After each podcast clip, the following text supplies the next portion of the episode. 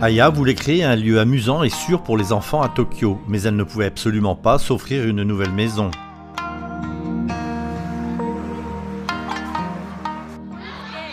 Si ma fille a une mauvaise journée à l'école, elle vient ici après les cours et elle se sent beaucoup mieux. C'est vraiment amusant de jouer avec d'autres enfants, de parler et de manger ensemble. C'est pour cela que je viens. Il y a environ deux ans, une amie a invité Aki à jouer après l'école, et depuis, les deux filles ne cessent de se voir. Aujourd'hui, Aya accueille des enfants chez elle au moins deux fois par semaine. Ils jouent, parlent, mangent et apprennent à connaître Dieu. Et pour beaucoup d'enfants, c'est là qu'ils entendent parler de Jésus pour la première fois. Le défi que représente la proclamation de l'Évangile dans l'une des plus grandes villes du monde est considérable. Pour toucher tout le monde à Tokyo, chaque membre d'église ici aurait la charge de contacter 10 000 personnes. Ainsi, chaque personne qui franchit le seuil de la maison d'Aya est une bénédiction.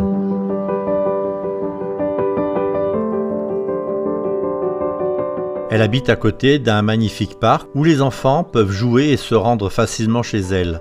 Le rez-de-chaussée est un espace ouvert, parfait pour organiser divers événements. Mais cet espace est plus qu'un simple lieu de rencontre. C'est un espace où les enfants peuvent être des enfants tout simplement. Ils se sentent suffisamment en sécurité pour s'ouvrir.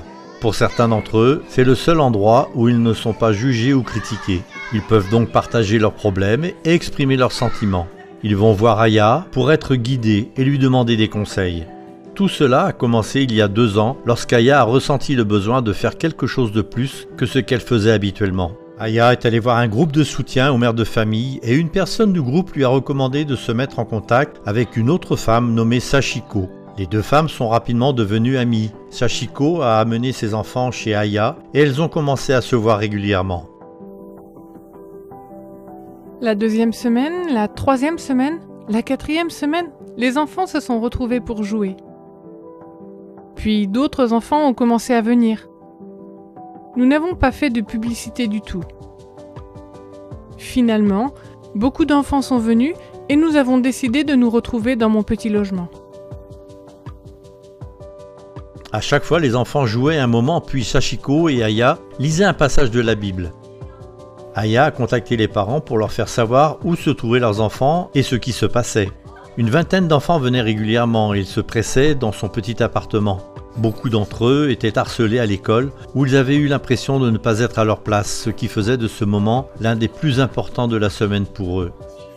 Le mari d'Aya n'était pas chrétien, mais il a vu l'impact positif que ce ministère avait sur les enfants.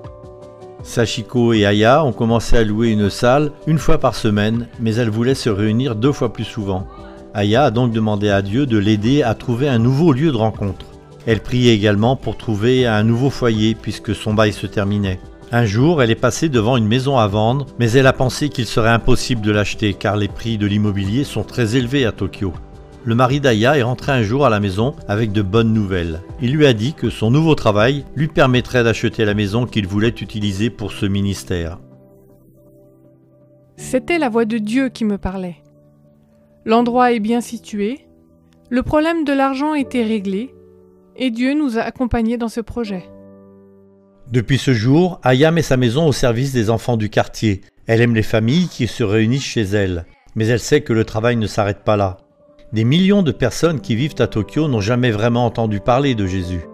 Le défi que représente cet environnement urbain très fréquenté en fait une priorité pour nos prières et nos efforts. Prions pour que des gens comme Aya trouvent des moyens de se rapprocher des familles de Tokyo. Merci de soutenir la mission que Dieu nous confie.